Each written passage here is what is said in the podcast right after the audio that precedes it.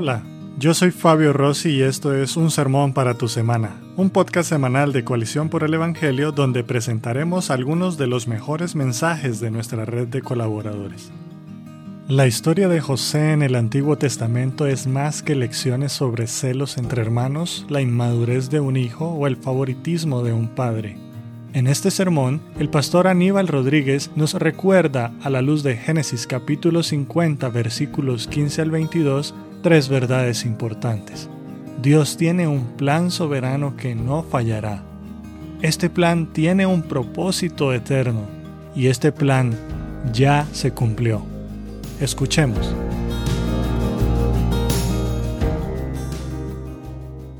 Aprenda a confiar en los planes del Señor. Y en mi opinión, ah, no hay historia mejor en el Antiguo Testamento. Yo diría, no hay narrativa mejor en toda la escritura que la historia de José, que es una, historia bien conocida. ¿Cuántos de ustedes conocen la historia de José? La gran mayoría de ustedes. Ah, para los que no se la conocen, esta es mi invitación. Eso es una historia que empieza en Génesis, más o menos en el capítulo 37, se va hasta Génesis capítulo 50. Entonces, con las dos horas que tengo para predicar, no me va a dar suficiente tiempo. Entonces lo que voy a hacer es, voy a reducirlo y voy a mostrarle algunas cosas acerca del plan del Señor eh, en la vida de José y lo que él pasó. Vamos entonces a leer hoy esta sección de escritura que se podría considerar em, el pasaje primordial o principal en la historia de José. Le voy a pedir entonces que por favor se ponga de pie. Vamos a estar leyendo Génesis capítulo 50 de los versículos 15 al 22. Génesis capítulo 50, versículos 15 al 22. Entonces, en lo que usted llega ya con su Biblia, para los que son más espirituales, no se crea, no se crea. Pero traiga su Biblia. Génesis capítulo 50, versículos 15 al 22. Si no tiene sus versículos, no se preocupe, eh, vamos a poner los versículos en la pantalla. Si todavía está conmigo, diga, aquí estoy. Génesis capítulo 50. Empezando en el versículo 15, la escritura dice así. Al ver los hermanos de José que su padre había muerto, dijeron,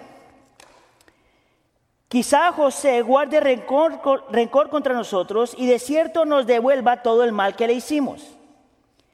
Entonces enviaron un mensaje a José diciendo, tu padre mandó a decir antes de morir, así dirás a José, te ruego que perdone la maldad de tus hermanos y su pecado porque ellos te trataron mal. Déjeme hacer una pausa ahí. Usted tiene que acordarse que esa conversación nunca pasó. Los hermanos de José nunca tuvieron esa conversación, pero por alguna razón eh, están luchando con esto y tienen miedo por su vida.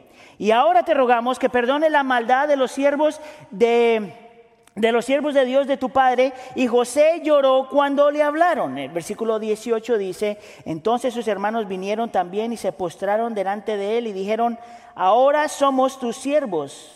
Pero José les dijo, no teman, ¿acaso estoy yo en lugar de Dios? Ustedes pensaron hacerme mal, pero Dios lo cambió en bien para que sucediera como vemos hoy. Y se perseverará, se perseverará a la vida de mucha gente. Preservar la vida de mucha gente. Gracias. Ahora pues, no teman, yo proveeré para ustedes y para sus hijos, y los consoló y les mandó ah, y les habló cariñosamente. Versículo 22. José se quedó en Egipto, él y la casa de su padre, y José vivió 110 años. Esta es la palabra del Señor. Señor, te pedimos que hables a nosotros una vez más. Pedimos por la presencia y ministerio del Espíritu Santo, sabiendo que si el Espíritu Santo no se mueve, no habla, no, no abre nuestra mente y nos da entendimiento, nada va a pasar. Es por eso, Señor, que apelamos a la presencia y el ministerio del Espíritu Santo. Déjanos ver y ayúdanos a creer. Te lo pedimos en nombre de tu Hijo Jesús. Amén. ¿Se pueden sentar? Hoy vamos entonces a hablar tres cosas. Este en realidad es una, un sermón que nosotros predicamos hace unos cuantos años cuando estábamos mirando los héroes de la fe. Y lo que he hecho, he tomado ese sermón y le he hecho unos ajustes para el tiempo del día de hoy. Lo interesante acerca de José es que es considerado en el libro de Hebreos capítulo 11 uno de los héroes de nuestra fe. Lo interesante es que cuando pensamos en José como uno de los héroes de nuestra fe, pensamos en José en Egipto, coronado, con poder, y todos decimos, ese hombre yo quiero ser. Lo interesante es que José era mucho más que eso. Era un hombre que tuvo que aprender a sufrir para que cuando el Señor lo puso en esa posición de poder, ese poder no se le subiera a la cabeza. Entonces yo quiero mostrarle tres cosas acerca del plan de Dios. Dios tiene un plan y no fallará. Dios tiene un plan y tiene un propósito. Dios tiene un plan y su, y su plan principal ya se cumplió. El plan de Dios no falla, el plan de Dios tiene un propósito y el plan de Dios ya se cumplió. Vamos entonces con el primer punto, el plan de Dios no fallará. Miren, eh, al principio le preguntaba cuántos de ustedes están familiarizados con la historia de José, porque en realidad es una historia bien conocida dentro del cristianismo y fuera del cristianismo. En realidad hay muy poquita gente que no sabe ah, acerca de la historia de José. Lo, interesante acerca de la historia de José es que es un hombre que el Señor está tratando con él desde principio a fin y que todo, todo, eh, todo el desarrollo de la historia Tú tienes que mirar cómo el Señor estaba obrando de diferentes formas en diferente gente y en el corazón de José a lo largo de la historia. Yo quisiera entonces empezar con algo que por lo general nosotros se nos olvida cuando estamos estudiando eh, la historia de José. Para empezar tenemos que reconocer que aunque José fue un hombre que llegó a ser un gran hombre, así no empieza la historia. La historia de José empieza con un muchachito que posiblemente se cree tenía 17 o 18 años. Ponga, imagínese a alguien que se está graduando de la secundaria, imagínese a alguien que puede ser un senior en la, en la secundaria y tiene una relación súper cercana con su padre. Pero no, nosotros no podemos asumir que era una relación sana porque dice la escritura que sus hermanos lo odiaban a él por las preferencias que su papá tenía en él. Lo que sabemos acerca de José, por ejemplo, es que le faltaba un poquito de prudencia y de humildad y era hasta cierto punto inmaduro. Interesante que mucha gente cuando predica este, esta historia toma este punto y le aplica a la iglesia y dice, ves como, como José no era prudente ni humilde y era inmaduro, entonces tú tienes que ser, tienes que ser prudente, no tienes que ser orgulloso y tienes que madurar. Él podría ser una de las formas que leemos la historia, pero la historia es mucho más que eso. Sabemos también, por ejemplo, que en la historia de José el padre, para mostrarle a todos los hermanos, a todos sus hijos, que José era su favorito, le hace este abrigo de colores. Y eso es lo que causa, o de diferentes colores, y eso es lo que causa la envidia de los hermanos. Alguien entonces podría tomar esa historia y decir, mira, lo más importante en esta historia es que como padres nosotros no tengamos preferencia de nuestros hijos, porque la Biblia te va a mostrar que cuando tú tienes preferencia en un hijo que el otro van a haber problemas. La gente diría entonces, no haga eso como padre, y yo diría, póngale atención a eso, pero ese no es el punto principal de la historia. La historia de José es interesante porque después que se va y está en la cárcel y lo sacan antes de que entre a la cárcel y trabaja con este hombre del gobierno, por ponerlo así, Potifar, y la esposa de Potifar se enamora de él y, y le cae encima porque ese hombre aparentemente era un Brad Pitt del Antiguo Testamento. Y le cae encima a la mujer y el hombre eh, sale corriendo y la mujer tan desesperada estaba que le agarra la ropa. Yo no me alcanzo a imaginar a esta, a esta mujer, le agarra la ropa, le arranca y el hombre sale corriendo desnudo. Y los, alguien tomaría esa historia y diría, ¿viste cómo José resistió la tentación y salió corriendo y no se, no se rindió ante la lascivia? Sí, pero la historia es más que eso. Eso es algo que todos los hombres debemos hacer y las mujeres también. Pero la historia es más que eso. Y luego, por supuesto, te muestra como al final de la historia este hombre perdona a sus hermanos. Y la lección ahí para muchos sería, bueno, este como José perdonó a sus hermanos, aprende tú a perdonar a tus hermanos. Sí, pero la historia es más que eso. No hay nada de malo con ninguna de esas aplicaciones del texto, pero la historia es más que eso.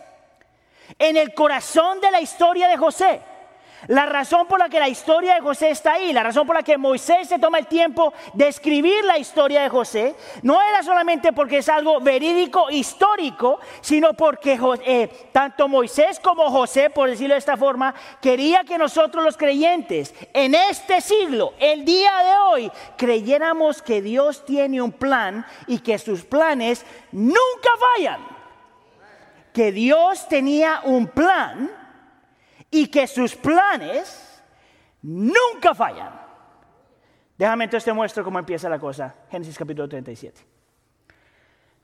Dice que un día José tenía un sueño, cierto día José tuvo un sueño, y en este sueño, y le estoy resumiendo la historia en pedazos ahí, dice que él ve este fajo o manojo de trigo, una gavilla, y se levantó y quedó erguida. En otras palabras, él soñó que la cosa esta se levantó y que quedó completamente paradita.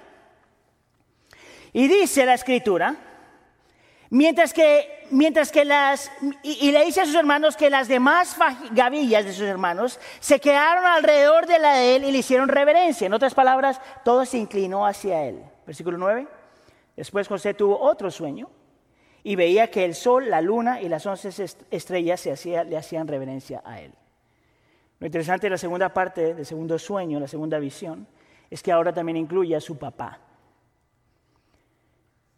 Desde el principio, yo no, mire, el texto no nos dice cuál era el tono, no nos dice qué fue, cómo lo dijo, pero algo me dice a mí que este muchacho, cuando comunica lo que Dios le ha mostrado, no lo está comunicando de la forma más humilde. La razón por la que yo sé eso, y puedo asumir que eso es lo que está pasando, es porque aún su papá, el que le tenía como hijo favorito, aún su papá le responde y le dice, muchacho, ¿tú estás diciendo que yo te voy a orar? Desde el principio de la historia. Desde el principio de la historia tú puedes ver que hay algo mal ahí. Es más, la historia te cuenta que tanta era la relación del padre con José que lo manda a ver a sus hermanos y cuando él viene de vuelta a ver a sus hermanos, él, la escritura dice que le dio un mal reporte a su padre a sus hermanos. Lo interesante de la palabra mal reporte ahí es, cuando, es, que en el original se puede traducir como difamar. No es como cuando alguien te dice, por ejemplo, yo le pregunto a una de mis hijas, ven mira a ver qué es lo que está haciendo Camila o ven mira a ver lo que está haciendo Alejandra, y ellas vienen y me reportan a mí lo que la otra está haciendo. A ellas les encanta hacer eso. Pero la palabra aquí es cuando Camila o Alejandra volvió con el reporte, difamaron a la otra. Es cuando o añades más de la realidad o le quitas a la realidad para que la otra persona quede mal. Desde el principio tú puedes ver que José no tenía las mejores intenciones. Un muchachito de 17 años, con todas las luchas de todos los muchachos de 17 años, que ya era eh, hijo de papi, le está dando un reporte y su intención no era la más santa, la más pura, la más perfecta. Era que de alguna forma su papá tuviera una perspectiva errónea de sus hijos. Ahora la historia se pone mejor. Porque desde ese punto hasta el punto que hasta cuando él ve a sus hermanos otra vez, pasan más o menos 23 años. Escucha acá. Yo sé que cuando usted lee la escritura, usted lee un capítulo, dos capítulos y tres capítulos, y en tu mente tú, tú miras la historia como que pasó en algunos días o algunos meses. Por ejemplo, los historiadores dicen que desde que José fue vendido hasta que vio a sus hermanos pasan 23 años y que posiblemente pasó más o menos 10 años en la cárcel. La razón por la que quiero empezar con esto, mis hermanos, es porque nosotros tenemos una definición de los planes de Dios que se ajustan a los tiempos que nosotros queremos. La razón por la que quiero hacer énfasis en los 23 años, desde el momento en que este muchacho se vende hasta el, momento que él perdona a sus hermanos, son 23 años para cuando, para cuando él ve a sus hermanos. Escucha acá, él tenía que tener más o menos como 40 años. Ahora, yo no sé si usted se acuerda, para los que son mayorcitos, cómo usted se veía a los 17 años. Pero que aquí has cambiado un montón a menos de que pienses que no has cambiado. Y a que si tú hubieras mirado para atrás, tu personalidad a los 17 es muy diferente a la personalidad a los 40. Y que las cosas con las que luchabas a los 17, posiblemente ya no luchas a los 40, ahora tienes otras luchas. Lo que yo quiero que tú veas aquí, pero, es que el Señor tenía que pasar, tenía que pasar a José por todos estos 23 años de sufrimiento para que él entonces pudiera decirle a estos, a esto a sus hermanos en el, ah, capítulo 50, versículo 20. En verdad que ustedes pensaron hacerme mal, pero Dios transformó este mal en bien para lograr lo que hoy estamos viendo, salvar la vida de mucha gente. 23 años para que José llegara a este momento. Escucha acá, 23 años para que los planes de Dios se cumplieran. 23 años de sufrimiento y dolor e incertidumbre y rechazo y pena para que los planes de Dios se cumplieran. 23 años. El problema una vez más con nosotros es que pensamos que el tiempo del Señor funciona de la misma forma que nuestro tiempo.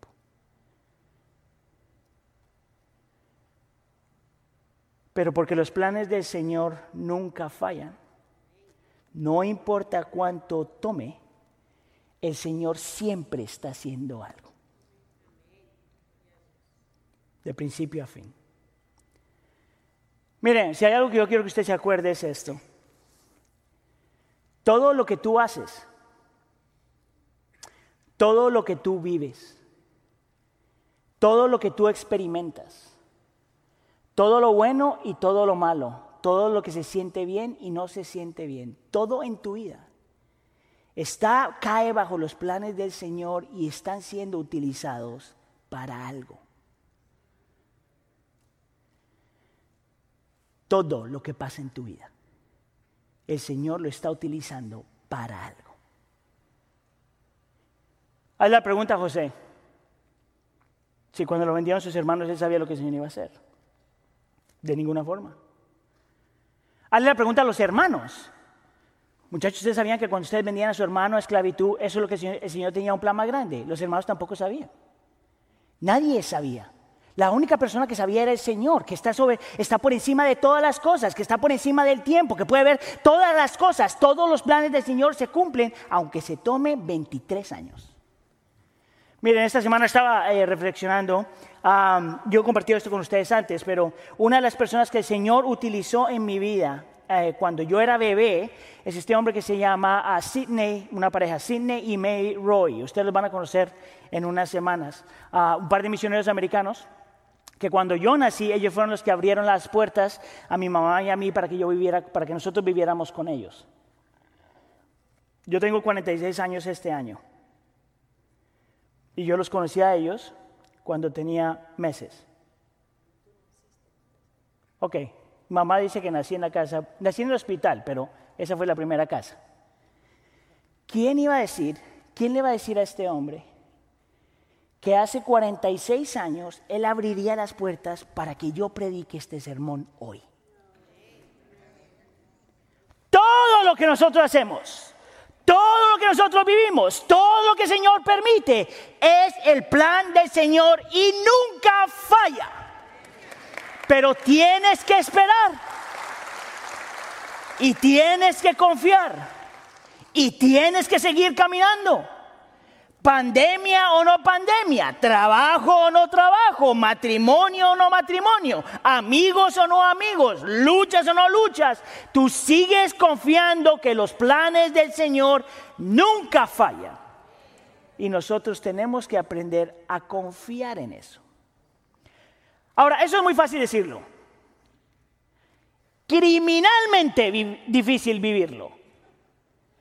Muy fácil para mí pararme aquí y decir confía en, los planes del Señor, pero realmente es difícil vivir eso. ¿Cuántos de ustedes están de acuerdo conmigo? Levanten la mano. ¿Qué necesitamos nosotros entonces para poder lograr eso? Necesitamos exactamente lo que José tenía. Es por eso que me encanta esa historia. Porque lo que, lo que sostuvo a José de los 17 hasta los 40 y luego hasta los 110, lo que sostuvo a este hombre de los 17, vamos a decirlo ahora, hasta los 110 años, es lo mismo que tú y yo tenemos hoy. Mira lo primero que tenía este hombre, y este ya te lo mostré en el versículo anterior. Él tenía hasta cierto punto, tuvo que desarrollar a lo largo de su vida lo que diríamos hoy, lo que se llama la providencia del Señor, la providencia de Dios. ¿Te acuerdas cuando él dice, Dios transformó este mal en bien para lograr lo que hoy estamos viendo? La providencia del Señor es este entendimiento que en medio de todas las cosas el Señor está utilizando todas las cosas. Que no hay nada que el Señor diga, ay, se me escapó.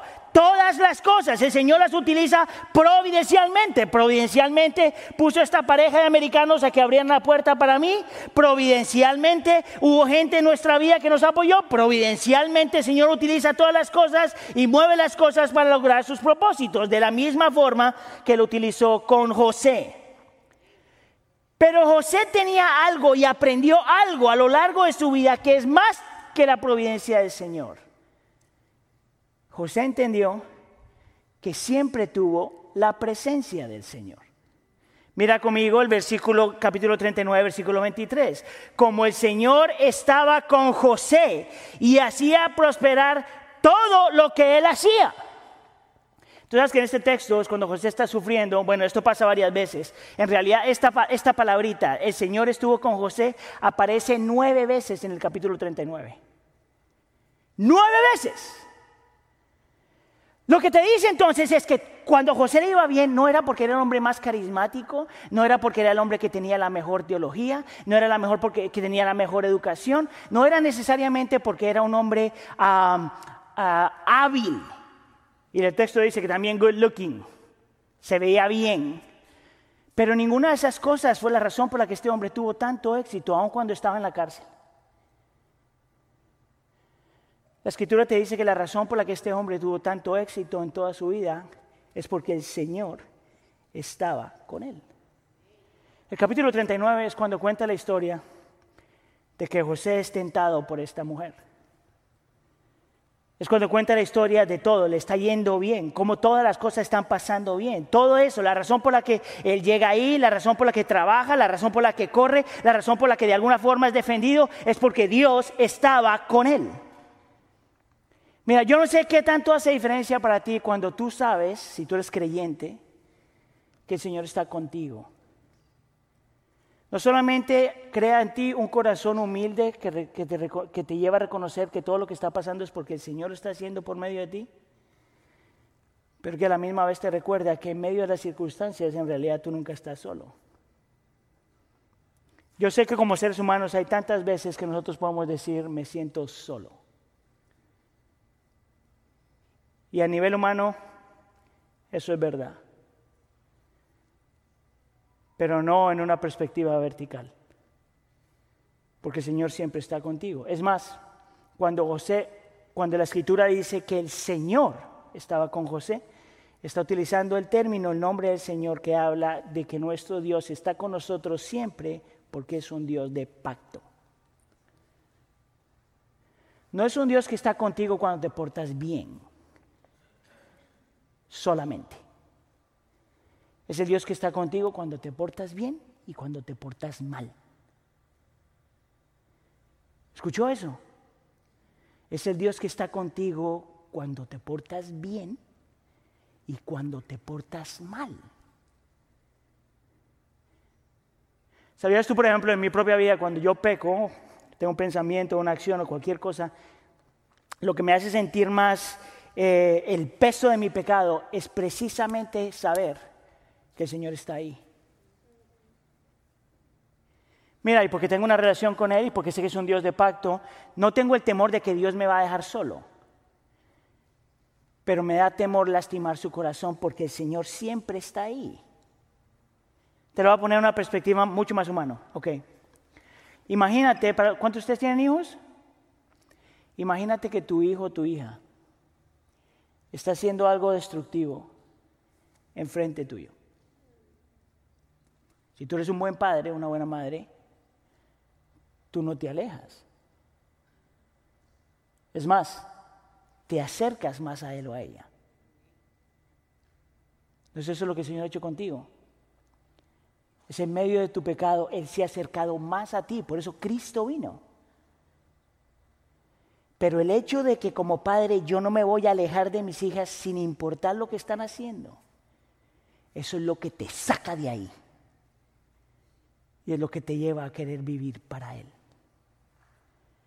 Lo que sostuvo a José era que confiaba en la providencia del Señor. Lo que sostuvo a José es que confiaba en la presencia del Señor y lo que sostuvo a José por estos 23 años y luego hasta los 110 años antes de morir era obviamente la soberanía del Señor. Mira conmigo el versículo, uh, capítulo 45, versículo 7 al 9. Um, por eso Dios me envió delante de ustedes para salvarle la vida de manera extraordinaria. Note la palabra, frase, Dios me envió. Versículo 8. Fue Dios que me envió aquí y no ustedes. Ahorita les explico eso. Él me ha puesto como asesor del faraón, versículo 9. Dios me ha hecho gobernador de todo Egipto. Note que no hay nada en ese texto que diga, yo trabajé, yo luché, yo hice, yo fui a la escuela, yo vine a los Estados Unidos, yo me sacrifiqué, yo, yo, yo. Es completamente lo opuesto. Yo me sacrifiqué porque el Señor lo hizo en mí. Yo trabajé porque el Señor lo hizo en mí. Yo vine aquí porque el Señor lo hizo en mí. Yo he hecho lo que he hecho porque el Señor lo hizo en mí. ¿Tú sabes por qué era tan importante eso para José? Para acordarse que de principio a fin la gloria es siempre para el Señor. Nunca para ti, nunca para mí. Solamente para Él. Y en su soberanía lo controla todo. Esto es lo que le quería explicar. Aunque el Señor no es responsable de las cosas que nosotros hacemos mal, en su providencia y soberanía, el Señor todavía utiliza todas esas cosas. ¿Cómo tú pones esos dos conceptos en la cabeza? No tengo ni idea, pero eso es lo que la escritura muestra. ¿Sabes tú cómo sería nuestra vida como creyentes?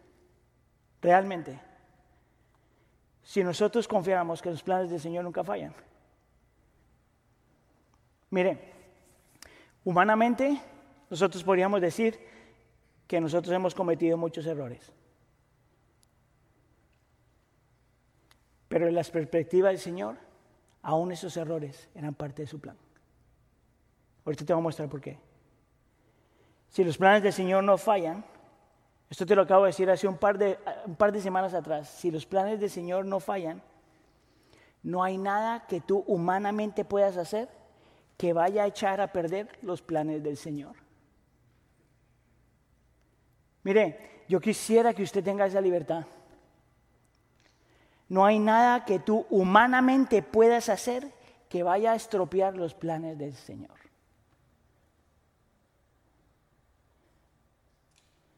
Nada. Nada. Digo conmigo nada. ¿Sabe cómo se traduce la palabra nada en el original? Nada. No hay nada.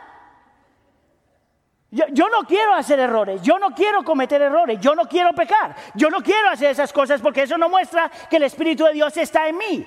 Pero sé que soy pecador y sé que van a haber errores y sé que voy a caer y sé que voy a pecar. Pero aún en medio de esas cosas, mi Dios es tan grande, tan poderoso, tan en control que ni siquiera esas cosas pueden estropear su plan.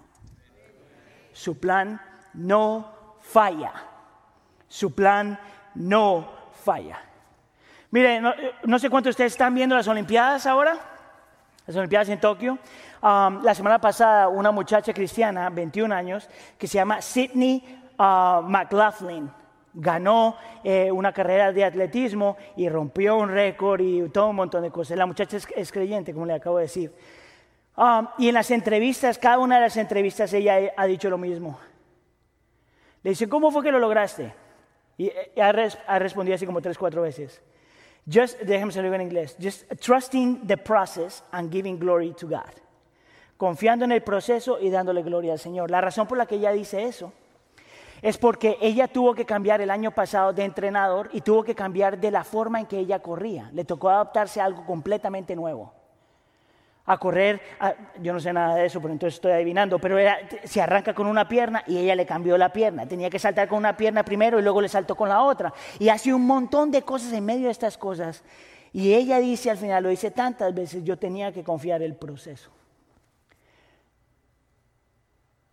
Yo creo que usted, usted y yo tiene que aprender, nosotros tenemos que aprender a confiar en el proceso.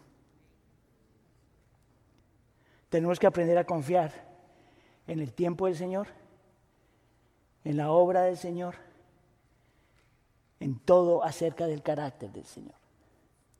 Mira lo que dice este hombre que se llama Richard Phillips, que describe más o menos nuestra lucha y cómo el Señor obra. Dice, Dios comienza a llevar a cabo sus planes con nosotros él nos lleva del punto A y nos sorprende.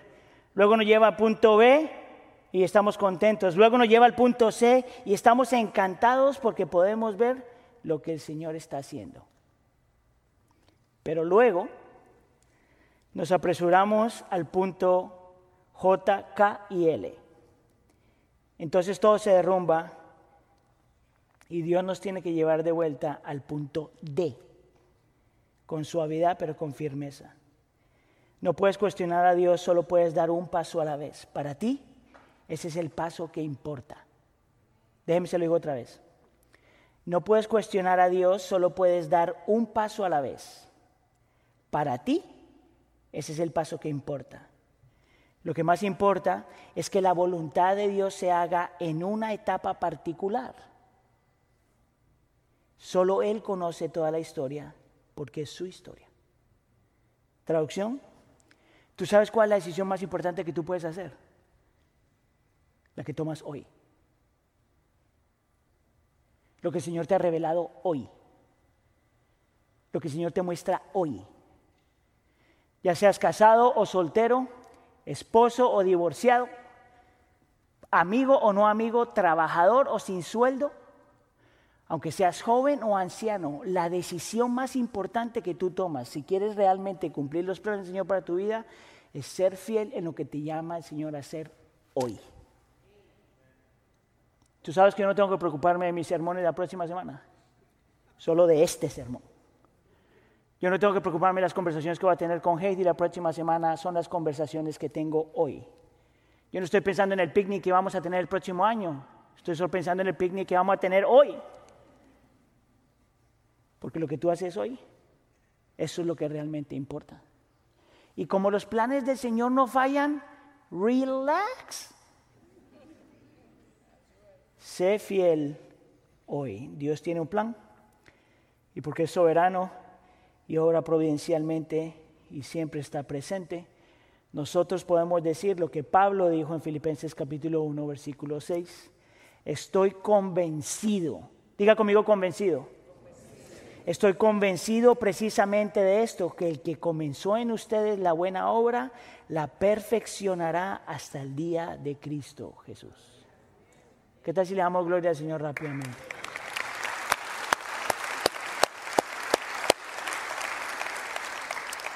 Punto número dos. Esto va a ser más rápido, no me preocupe. Ah, Dios tiene un plan y ese plan tiene un propósito. Mire, yo he leído la historia de José desde que me convertí, yo no sé cuántas veces, unas 100 veces, tal vez más. Y he escuchado 50 sermones. Lo que me llama la atención es que esta es una de esas historias que no importa cuántas veces la hayas escuchado y cuántas veces la hayas leído, siempre encuentras algo más. Y cuando yo estaba preparando este sermón, lo que hice fue leer toda la historia, de principio a fin. Porque como no iba a tomar una sección, pero toda la historia, quería eh, ver más o menos como de vista panorámica todo lo que el Señor estaba haciendo a lo largo de esta historia. Y una de las cosas que vi, la primera vez que estaba estudiando este texto así de esta forma, era que nosotros nos enfocamos en la vida de José como la persona que el Señor está obrando. Pero cuando tú miras la historia, te sales de la historia, por decirlo de alguna forma, y miras la historia desde aquí arriba, te das cuenta que el Señor estaba obrando en todo el mundo al mismo tiempo. Eso me parece increíble. El Señor estaba obrando con la gente de Egipto, con, los israelitas, con el pueblo de Dios. Estaba orando obviamente en José y estaba orando al misma vez en la vida de los hermanos de José. Todo al mismo tiempo.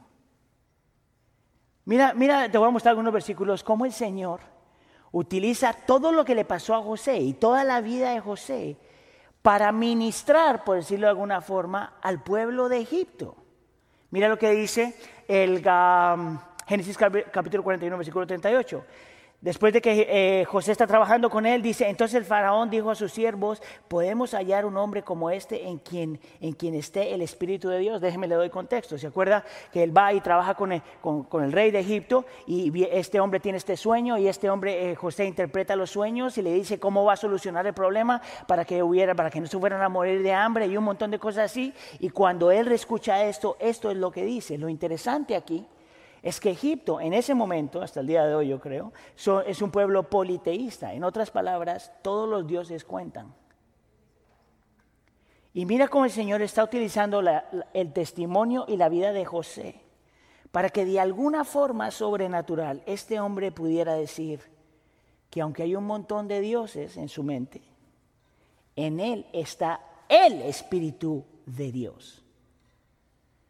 Si tú no sabes mucho de esa gente, entonces no hace sentido, pero cuando tú entiendes que esta gente adoraba una cantidad de cosas, esto tiene mucho peso. Tú no sabes cómo tu vida y cómo estás eh, eh, confiando en el Señor en tu vida, tú no sabes lo que el Señor está haciendo con tu vida en la vida de alguien más. Tú no tienes ni idea lo que el Señor está haciendo con tu vida en la vida de alguien más. Porque así como obró en Egipto, en su plan para tu vida, Él también va a obrar en otra gente. No solamente el Señor estaba obrando con Egipto, pero estaba obrando con Israel. Y esto se entiende en el texto, capítulo 50, versículo 20. Es cuando José le dice a sus hermanos, ustedes pensaban hacerme mal, pero Dios cambió en bien para que sucediera como vemos hoy y se preservará la vida de mucha gente. ¿Quién iba a creer? ¿Quién iba a creer que a los 17 años este niño iba a ser vendido? Y a sus 40 años, este mismo niño vendido, orgulloso y soberbio, el Señor utilizaría para salvarle la vida a todo su pueblo. ¿Quién iba a creerlo? ¿Quién iba a creer que algo que tú digas hoy va a tener un efecto en el futuro, en la eternidad. Más se me viene a la mente, no creo que está aquí, uno de nuestros hermanos en la iglesia, eh, él se convirtió cuando era adolescente. no voy a decir el nombre porque se va a creer mucho, entonces. pero el hombre, el muchacho este se convierte, el primer como choque que él tiene con el Señor es cuando está en el baño de un McDonald's yo no sé si usted está en el, baño, en el baño de los McDonald's, pero ahí no se convierte nadie. Pero este muchacho está en este baño y alguien le dice algo parecido como, Dios te ama. Imagínese usted, en un lugar que huele, ¿quién sabe a qué huele? Y con una frase que alguien le dice a este muchacho, Dios te ama, eso fue lo que el Señor empezó a utilizar para transformar su corazón. Y ahora es miembro de nuestra iglesia y está casado y tiene tres hijos y tiene toda una historia increíble. Tú nunca sabes cómo el Señor está utilizando tu vida para preservar la vida de quién sabe quién. El Señor estaba obrando, con sus propósitos era obrar Egipto, en los planes del Señor estaba obrando para lidiar eh, con Israel, a la misma vez obviamente estaba utilizando todo esto y uno de sus propósitos era obrar en José. Y esto yo lo dije ya, pero quiero que tú lo veas de otra forma.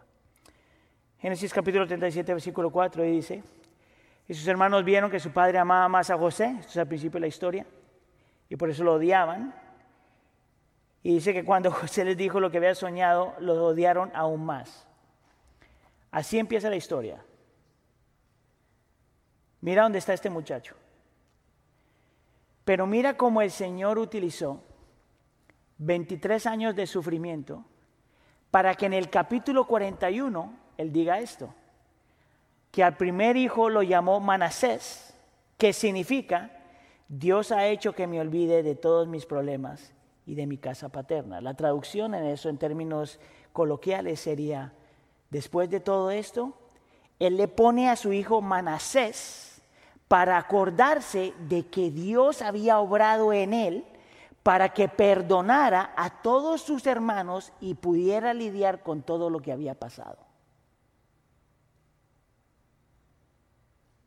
23 años.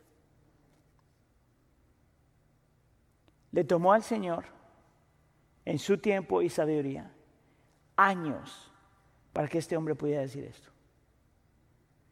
La razón por la que quería hacer énfasis en esto es porque, mire, algunos de los que estamos aquí estamos lidiando con el mismo pecado por años. Amén. Pero el Señor no ha terminado contigo, así como no ha terminado conmigo. Y en su plan, Él va a lograr sus propósitos y un día, ya sea aquí o en el cielo, tú vas a poder decirle a tu pecado, ya no tienes control sobre mí.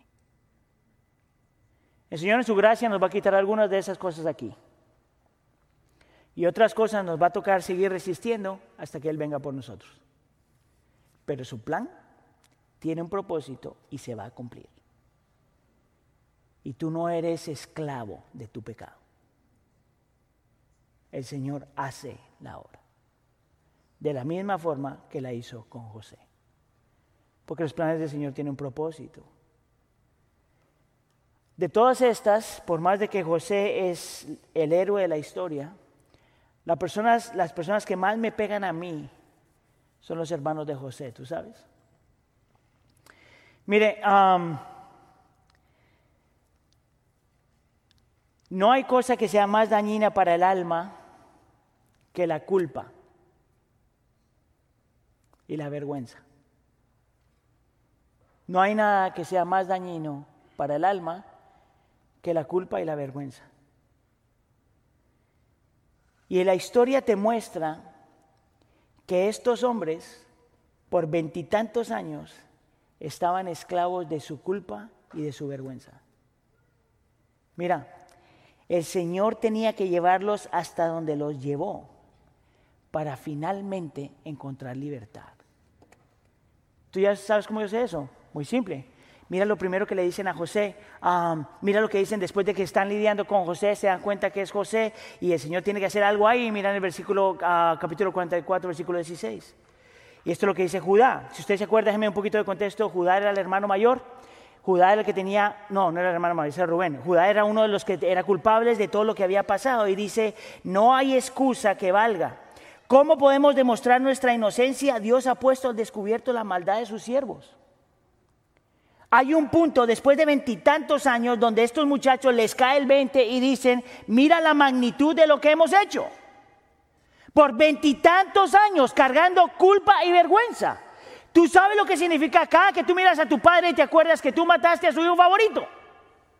¿Sabes tú lo que significa vivir toda una vida diciendo, recordando, mira lo que hice, mira lo que viví, mira lo que ha pasado? 20 años de culpa, 20 años de esclavitud. 20 años de reconocer que tú estás mal frente al Señor. 20 años de saber en tu conciencia que tú mataste a tu hermano. Pero lo que el Señor hace con estos hombres, cuando José los perdona, es que les dio libertad. Es la misma libertad que tú has tenido en Cristo Jesús. Y es la misma libertad, la libertad que tienes, puedes tener en Cristo Jesús. 20 años. ¿Hay algo en tu vida por lo cual tú ya te arrepentiste que todavía estás cargando? ¿Hay algo en tu vida que todavía no estás cargando como si fuera como que el Señor ya no hubiera perdonado? O a lo mejor es que no ha llegado al punto donde te has arrepentido de verdad. ¿Ves cómo el Señor en sus propósitos siempre está tratando con todo el mundo al mismo tiempo.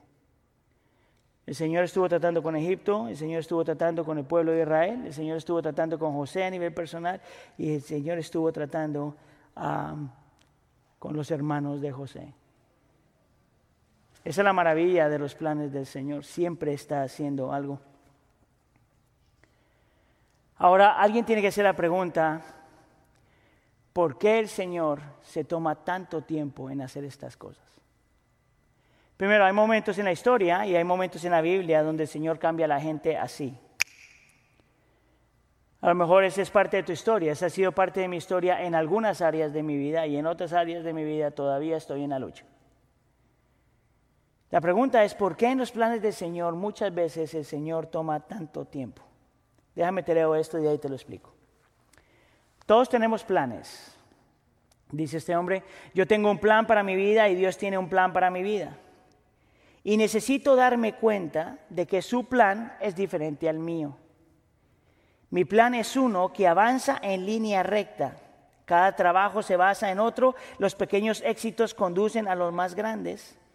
Mi plan exige logros, bendiciones y consuelo mundano. Pero aunque tengo un plan, puedo estar seguro de que el plan de Dios es diferente. Él toma mi plan, lo edita, lo edita con tristezas, fracasos y debilidades y me lo devuelve una prueba a la vez. Déjeme se lo digo otra vez. Pero aunque tengo un plan, puedo estar seguro de que el plan de Dios es diferente. Él toma mi plan, lo edita con tristezas, fracasos y debilidades y me lo devuelve una prueba a la vez. No podemos dar por sentado el plan de Dios, pero confiamos en Él implícitamente. Escucha acá, no podemos saber lo que trae el mañana, pero conocemos al Dios que lo trae. Por eso Jesús nos advirtió que no tomáramos nuestros planes demasiado en serio. Ese es Richard Phillips again. Mira lo que él dice.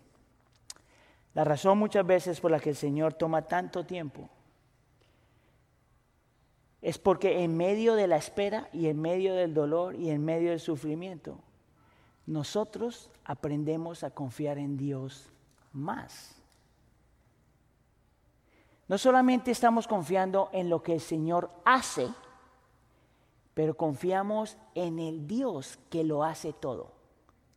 No solamente estamos buscando la mano del Señor, pero tenemos que aprender a descansar en el corazón del Señor.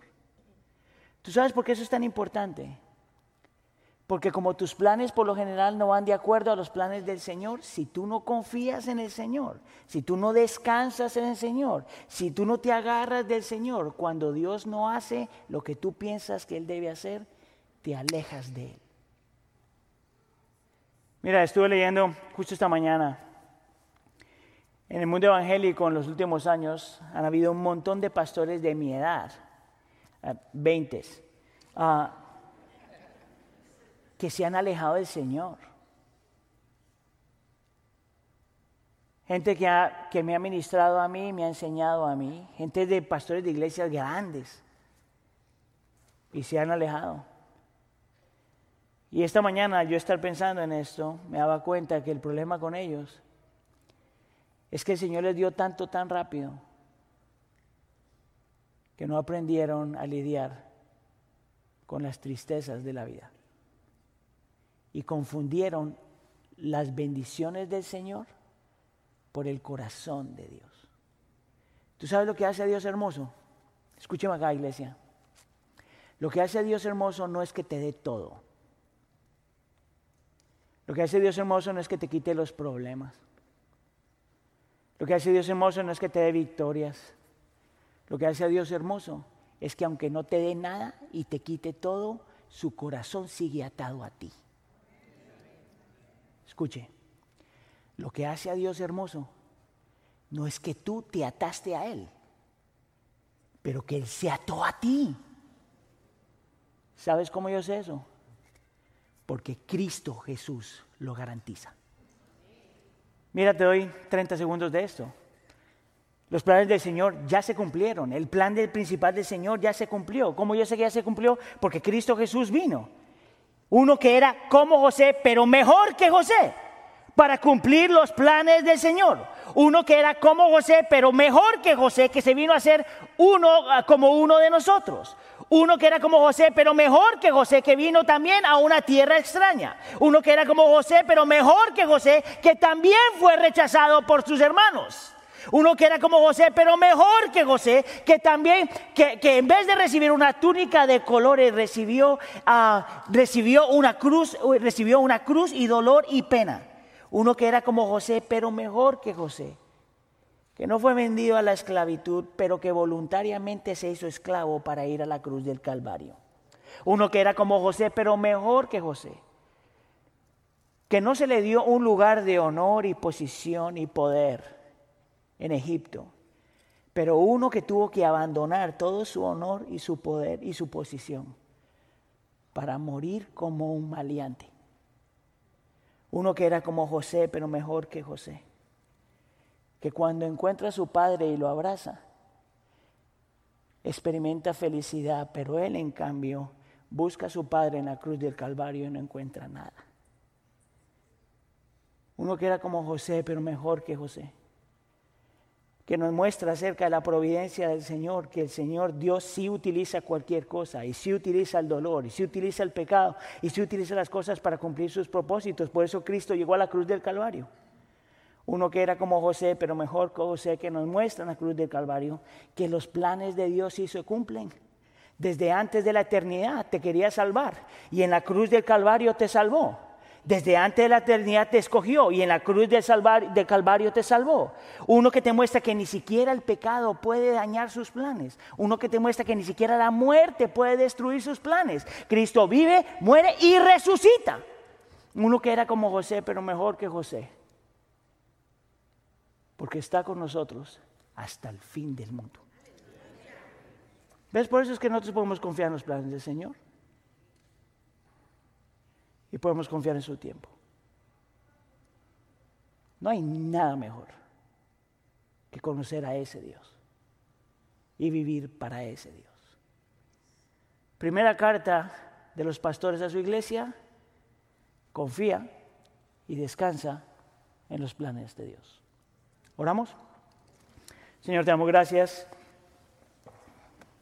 porque tú eres bueno, porque tus planes nunca fallan, que tus planes tienen propósitos y logran tus propósitos, que no importa cuánto tiempo pasa, todo lo que tú has puesto, todo lo que tú has planeado, todo lo que vas a hacer se va a llevar a cabo. Y aunque en momentos, Señor, podamos sentir y no ver lo que estás haciendo, tus propósitos todavía se cumplen. Y podemos tener plena confianza, aún en medio de la incertidumbre, porque Cristo lo garantiza en la cruz del Calvario y porque tenemos el Espíritu de Dios con nosotros, que es la estampa que dice que nos llevarás a casa. Y como leímos en Filipenses, que aquel que empieza la obra la va a terminar. Y te damos gracias por eso. Y todos decimos.